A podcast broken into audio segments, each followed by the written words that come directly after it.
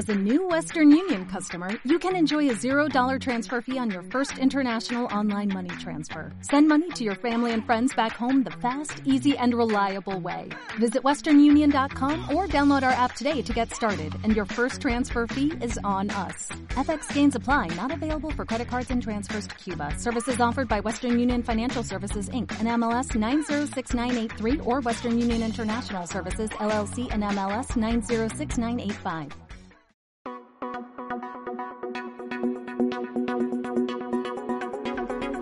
Bienvenidos a Certifica, el podcast de EQA sobre el mundo de la certificación de empresas.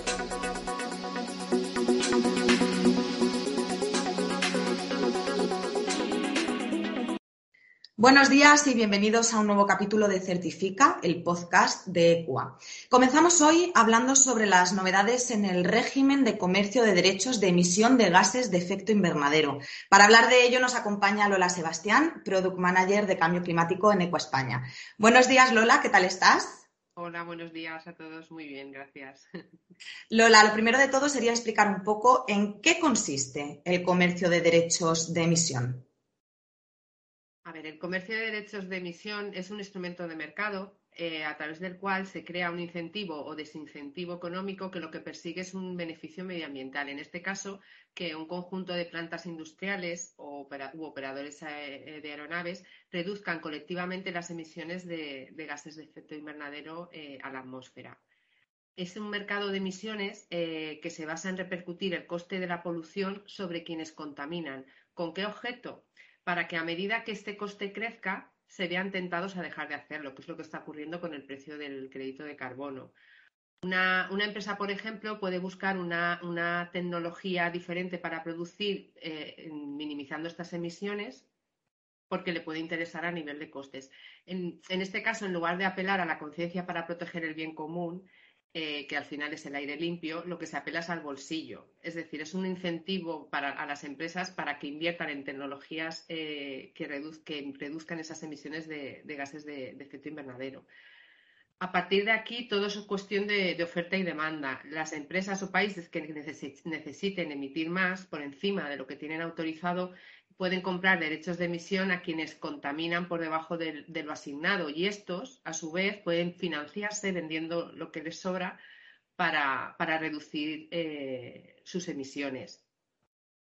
Este sistema ofrece cierta flexibilidad porque lo que, y fomenta el, desarrollo de nuevas tecnologías, como ya he comentado.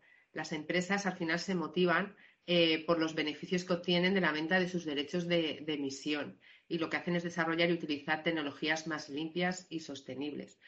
El Reglamento de Comercio de Derechos de Emisión de la Unión Europea eh, es una de las piedras angulares de la política de lucha contra el cambio climático en la Unión Europea y es un instrumento fundamental para reducir de forma eficaz estas emisiones. Como ejemplo, eh, te puedo comentar que entre 2005 y 2019 eh, estas instalaciones que están incluidas en, este régimen redujeron sus, sus emisiones alrededor de un 35%. ¿Y cómo funciona el comercio de derechos de emisión? Pues el, régimen de comercio de derechos de emisión de la, Unión Europea eh, funciona según el principio de limitación y comercio. Al final lo que hacen es poner un límite máximo a la cantidad total de, eh, de, algunos gases de efecto invernadero que se pueden emitir desde las instalaciones que están contempladas dentro de este, de este régimen. Lo que se hace es bajar este límite a lo largo del tiempo para, que, para conseguir esta reducción de emisiones. Al final de cada año, las instalaciones deben entregar suficientes derechos para cubrir todas sus emisiones y, en caso contrario, pues eh, tienen importantes sanciones. Si, si reducen estas emisiones, las instalaciones pueden conservar esos derechos de emisión sobrantes para cubrir pues, sus futuras necesidades o venderlos a otras instalaciones que no tengan suficiente, con lo cual se, se financian, como ya he dicho antes, estas inversiones en tecnología. En definitiva, el Reglamento de Comercio de Derechos de Emisión es un mecanismo eh, para implementar el principio de quien contamina paga.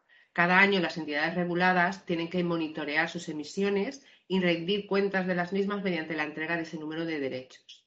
De esta manera, eh, lo que hacemos es incentivar económicamente eh, esa reducción de emisiones. ¿Y en qué momento nos encontramos actualmente? Actualmente nos encontramos en la fase 4 del, del régimen. este régimen aquí empezó con la, directiva de 2003 que regulaba el comercio de derechos de emisión que se traspuso a ordenamiento jurídico español en el 2005, que es cuando empezaron, eh, empezó este comercio de derechos de emisión. Eh, fase 1, fase 2, fase 3 acabó el 31 de diciembre de 2020 y actualmente nos encontramos en la fase 4, que empieza, eh, empezó el 1 de enero de 2021 y terminará el 31 de diciembre de 2030. esta fase 4 comprende dos subperiodos de cinco años. ahora mismo estamos en el primer subperiodo, que es 2021-2030. 25. Las, instalaciones ya existentes en la fase 3 eh, solicitaron asignación gratuita para este nuevo periodo de, mayo de en mayo de 2019. Concretamente fue cuando solicitaron esa asignación gratuita. Y es la asignación que tienen eh, para el primer subperiodo, para el 2021 y 2025. Esta asignación gratuita que fue aprobada en Consejo de Ministros el pasado 13 de julio de 2021 aquí en el territorio español establece qué emisiones o qué toneladas de CO2 pueden emitir eh, gratuitamente cada una de las instalaciones que están incluidas dentro de este comercio de derechos de emisión. Lola, ¿qué instalaciones están obligadas a hacer seguimiento, el seguimiento de sus emisiones de gases de efecto invernadero y todas van a tener asignación gratuita? No todas las actividades eh, eh, fabriles eh, están sujetas a, seguimiento de sus emisiones, están obligadas, no todas. las instalaciones que están sujetas a comercio de derechos de emisión, el, comercio de derechos de emisión de la Unión Europea, son aquellas que aparecen en el anexo 1 de la Ley 1 del 2005, que como he dicho antes, es la ley que transpuso al ordenamiento jurídico español la Directiva 2003 del 87, que es la que establece el régimen de comercio de derechos de emisión en la Unión Europea. Este anexo, en este anexo se recogen unas 29, actividades, creo recordar, entre las que podemos encontrar, por ejemplo, eh, combustión en instalaciones con potencia térmica nominal superior a 20 megavatios, refinerías, producción de materiales férreos, fabricación de cemento, cal, vidrio, las cerámicas con una capacidad superior a 75 toneladas, fábricas de papel, industria química. En cuanto a la asignación gratuita, eh, podrán emitir gratuitamente eh, emisiones de gases de efecto invernadero aquellas instalaciones que estén incluidas en este anexo que acabamos de comentar, que no sean generadoras eléctricas y que hayan solicitado eh, esta asignación gratuita. El tema de las generadoras eléctricas, en las reglas de asignación se estableció que las instalaciones eh, que son generadoras eléctricas que generan producción de energía eléctrica, no son eh, instalaciones elegibles para asignación gratuita, con lo cual se quedarían fuera. Por eso las grandes generadoras eléctricas no, tienen, eh, no tienen asignación gratuita y por eso también se repercute ese precio de las emisiones en el precio de la energía. En este caso, el proceso de solicitud de asignación gratuita es un proceso voluntario. Lo que no es voluntario es el reporte de emisiones al que están sujetas eh, este tipo de instalaciones, pero las solicitudes de asignación gratuita sí que es un proceso voluntario, aunque realmente no conozco a ninguna instalación que no lo haya solicitado, sobre todo viendo cómo evoluciona el precio del, derecho de, emisión. ¿Y qué diferencias van a encontrarse las instalaciones en este nuevo periodo, en, en la fase 4? Pues en la fase 4 sí que existen algunas diferencias respecto a, lo que hemos llevado desarrollando en la, fase 3. La más relevante a mi criterio es el cambio de reglas para el ajuste de asignación a través del informe de, nivel de actividad. Eh, tengamos en cuenta que en esta fase 4 también este nivel de asignación eh, cada vez va a tener más relevancia, puesto que se está limitando cada vez esa asignación gratuita a cada una de las instalaciones y, por otro lado, el precio de la tonelada eh, va increciendo. Eh, sí que es cierto que se espera que tampoco crezca exponencialmente, pero está a un precio mucho más alto de lo que estaba hace 20 años. Eh, en la fase 3, este ajuste de asignación eh, se daba cuando se producía un cambio significativo de capacidad, cuando había un descenso del 50% de la actividad. Entonces, los titulares, los titulares de estas instalaciones elaboraban un informe metodológico y un formulario de nuevos entrantes para solicitar ese ajuste de asignación. En esta fase 4, todas las instalaciones que tienen asignación gratuita están obligadas a presentar anualmente un informe sobre el nivel de actividad de todas las subinstalaciones que tienen identificadas en su plan metodológico de seguimiento. Y en este caso, En el caso de haber una variación superior a un 15%, se producirá un ajuste en esa asignación, siempre que ese ajuste sea superior a 100 toneladas de, CO2. En relación al seguimiento y notificación, eh, las instalaciones incluidas deben de haber elaborado un plan de seguimiento para fase 4, que es un formato actualizado muy similar al de la fase 3, y deben realizar el seguimiento de, emisiones en función de un reglamento de ejecución, el 2066, que se modificó por el, en, diciembre de 2020 por el 2085. En la fase 3, el, el reglamento que seguían las instalaciones era el reglamento 601. Sí que es cierto que, este reglamento difiere poco del reglamento en vigor durante la fase 3, eh, por lo que los titulares de las instalaciones apenas van a notar cambio de, eh, fase en lo que supone el seguimiento y notificación eh, anual de sus emisiones. ¿Qué es lo que ha cambiado básicamente de un reglamento a otro? Pues establecen disposiciones más detalladas relacionadas sobre todo con la, con la biomasa y los biocombustibles, establecen unos criterios de sostenibilidad que debe de cumplir esa biomasa y, no hay una limitación en cuanto a la exigencia de documentación adicional. En referencia al material guía, eh, que sabéis eh, que es un material que establece y que proporciona la Comisión Europea para, un poco mejorar el entendimiento de estas, estas, reglas de asignación y estas reglas del juego a través de estos reglamentos. Es un material, este material guía se está, está siendo revisado actualmente por la, por la Unión Europea, sobre todo en lo referente a la guía 3 relativa a, la biomasa, que como hemos visto es uno de los cambios más importantes en esta fase 4. Eh, la Comisión Europea está a la espera de la actualización de los reglamentos de ejecución de la Directiva de Energías Renovables para actualizar esta, esta guía.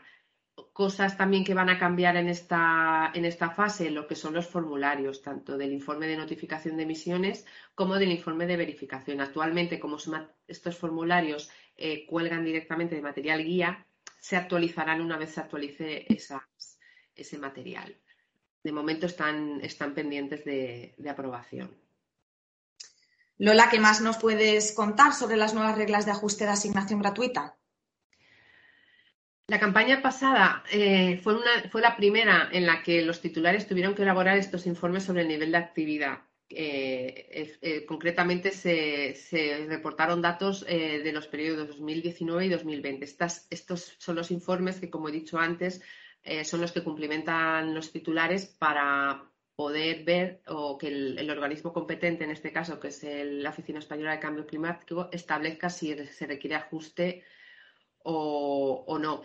En la campaña anterior los, formularios se publicaron muy tarde, fue una campaña un poco complicada. Esta nueva campaña a la que nos enfrentamos no, conlleva cambios en relación a, lo que serían este, estos informes de nivel de actividad se ha publicado material de apoyo por parte del Ministerio de Transición Ecológica y Reto Demográfico para, aclarar eh, esos aspectos relacionados, por ejemplo, con el sistema de jerarquías del Plan Metodológico de Seguimiento, que fue un tema un tema un poco espinoso porque no, se llegaron, los titulares no llegaron a entender bien eh, cómo, había que, enfocar ese, ese, aspecto, sobre todo en la relación de fuentes de datos.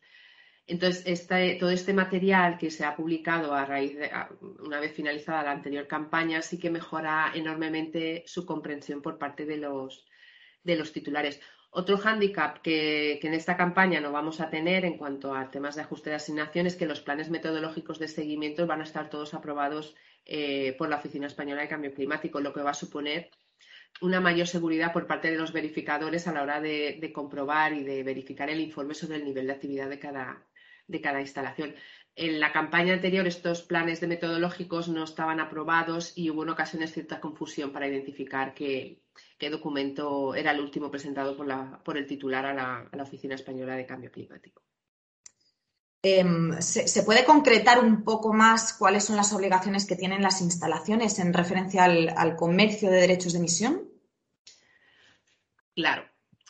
Eh, las obligaciones son diferentes en función del tipo de instalación. Eh, tenemos instalaciones excluidas, que no he comentado nada, pero ahora comentaré un poquito para que veamos en qué consisten. Instalaciones incluidas en régimen, pero que son generadores eléctricos. Y luego tendríamos las instalaciones eh, incluidas que no son generadores eléctricos. lo que he comentado respecto a las excluidas, instalaciones excluidas eh, son aquellas que, tienen una actividad reflejada en el anexo 1 de la Ley 1 del 2005, es decir, que, por, que por ese anexo estarían incluidas, pero que cumplen una serie de requisitos para poder solicitar esa exclusión en el comercio. La exclusión en el comercio significa que no van a poder comercializar, que no van, no van a poder comercializar con esos derechos de emisión. ¿Por qué? Porque no van a tener asignación gratuita. Este tipo de instalaciones lo que van a tener es un techo, un umbral eh, de emisiones establecido por cada comunidad autónoma que hay que controlar anualmente. Eh, por eso sí que son instalaciones que, aunque no estén incluidas en el régimen de comercio de derechos de emisión, son instalaciones que van a tener eh, que presentar anualmente eh, en la notificación de sus emisiones. Y esa notificación de emisiones deberá estar verificada. las instalaciones que sean rápidamente, las que pueden solicitar exclusión, son aquellas que emiten menos de 25.000 toneladas anuales y que tienen una potencia térmica nominal inferior a 35 megavatios y los hospitales. Un cambio respecto a la fase 3 es que eh, las instalaciones con menos de 2.500 toneladas quedan excluidas sin necesidad de solicitar la exclusión. Sí que pueden, que pueden presentar este formulario de exclusión de cara a informar si, es, si fuera necesario reintroducirse en, comercio de derecho, en el comercio de derechos de, de emisión. Por lo tanto, las obligaciones de los titulares sería el seguimiento y verificación de sus emisiones anualmente, instalaciones incluidas y excluidas. Y luego estaría la presentación del informe sobre el nivel de actividad, el INA, el llamado INA, solo para instalaciones que tengan asignación gratuita. En relación al seguimiento y notificación de las emisiones, eh, los titulares deberán disponer de la autorización de emisiones para el periodo 2021-2030 o una autorización de exclusión en caso de, estar, de ser instalaciones excluidas, que esté aprobada por la comunidad autónoma. Deberán de haber presentado el plan de seguimiento actualizado para esta nueva fase utilizando el formulario eh, que se publicó en la Comisión Europea de febrero de 2020, en febrero de 2021 y deberán presentar el informe de notificación verificado ante la comunidad autónoma antes del 28 de febrero del año siguiente al año notificado. En este caso, la próxima campaña, el plazo límite será el 28 de febrero de 2022. En el caso de instalaciones excluidas, el plazo se deja a criterio de cada, de cada comunidad. Por ejemplo, en la comunidad de Andalucía el plazo es el 31 de marzo para las instalaciones excluidas, pero eso ya depende de cada comunidad autónoma que, regula un poco los, plazos. Tal y como he comentado anteriormente, eh, estos formularios de informe de notificación e informe de verificación están pendientes de aprobación a fecha de, a fecha de, octubre, de 7 de octubre de 2021, no sé cuándo estaréis escuchando este podcast. En relación al informe sobre el nivel de actividad, todas las instalaciones que dispongan o vayan a disponer de asignación gratuita deberán presentar eh, el informe, eh, este informe de nivel de actividad eh, de manera anual antes del 28 de febrero. En este caso, la presentación se hace a la Oficina Española de Cambio Climático que es un poco el responsable de, este esquema. En esta campaña, como he comentado antes, los PMS ya estarán aprobados, lo que van a facilitar estas verificaciones de informe de nivel de actividad por parte de las entidades de verificación. Estos formularios no varían respecto a la campaña anterior, y el informe de verificación de momento se mantiene en versión inglesa. En la campaña anterior tampoco se tradujo al, castellano. Estamos esperando la traducción oficial, pero si no sale utilizaremos la, versión inglesa. En relación a los nuevos entrantes, que en la fase 4 un nuevo entrante serían las instalaciones nuevas que solicitan por primera vez una autorización de emisiones, una vez que, hayan obtenido la autorización de emisiones, que se tiene que solicitar a la, comunidad autónoma y debe ser concedida por esta, solicitarán la asignación eh, gratuita al Ministerio de Transición Ecológica y Reto Demográfico. El plazo que tienen será a más tardar el 28 de febrero, posterior al primer año completo de funcionamiento. Es decir, si mi instalación eh, entra en funcionamiento en, en abril del 2021, el primer año de funcionamiento se acabará en abril del 2022 y tendré hasta el 28 de febrero de 2023 para solicitar la asignación gratuita. Anterior a esta solicitud, debo deberé de haber presentado a la Oficina Española de Cambio Climático mi plan de metodológico de seguimiento para agilizar los trámites de aprobación. Y básicamente los formularios de referencia serían el plan metodológico de seguimiento, como ya he comentado, el informe de nuevo entrante que coincide exactamente con el INA es el mismo informe y el informe de verificación que también es el mismo que utilizamos para la verificación de nivel de actividad. Y para terminar con la sesión de hoy, ¿cómo ves el comercio de derechos de emisión en un futuro próximo? Pues en un futuro próximo, en, este, en esta fase 4, al final eh, tenemos que tener en cuenta que la asignación gratuita de las instalaciones va, a ser cada vez menor, por lo que la única vía disponible para los titulares va a ser invertir en tecnologías y nuevos combustibles para reducir lo que son sus, sus emisiones de gases de efecto invernadero. Tener en cuenta que, las reducciones de nivel de actividad que se consigan por inversiones de eficiencia energética, según establece el reglamento 2066, no van a repercutir en, ajustes de asignación a la baja. Por lo tanto, las organizaciones con estas inversiones podrán reducir sus emisiones y podrán mantener esos derechos de emisión que tienen asignados gratuitamente. Entonces, utilizar y utilizarlos venderlos a otras empresas que necesiten porque están emitiendo por encima de, su asignación y tener una fuente de ingreso para, esas mejoras que, han realizado o que quieren realizar. Actuaciones de eficiencia energética que, permitan optimizar ese consumo de combustible y modificación de procesos en las organizaciones con el objeto de utilizar combustibles más sostenibles ojo que adquiere un papel fundamental las biomasas en, este, en esta nueva fase, van a ser relevantes en un, en un futuro muy próximo. Es la única vía que disponen los titulares hoy por hoy para hacer frente a los objetivos planteados por la Unión Europea y disminuir así sus emisiones de gases de efecto invernadero. Pues muchas gracias Lola y gracias a todos. Recordamos que desde ECUA España realizamos webinars periódicos de todas nuestras divisiones y os animamos a echar un ojo a la programación de todos ellos en ecua.es barra webinars. Un saludo.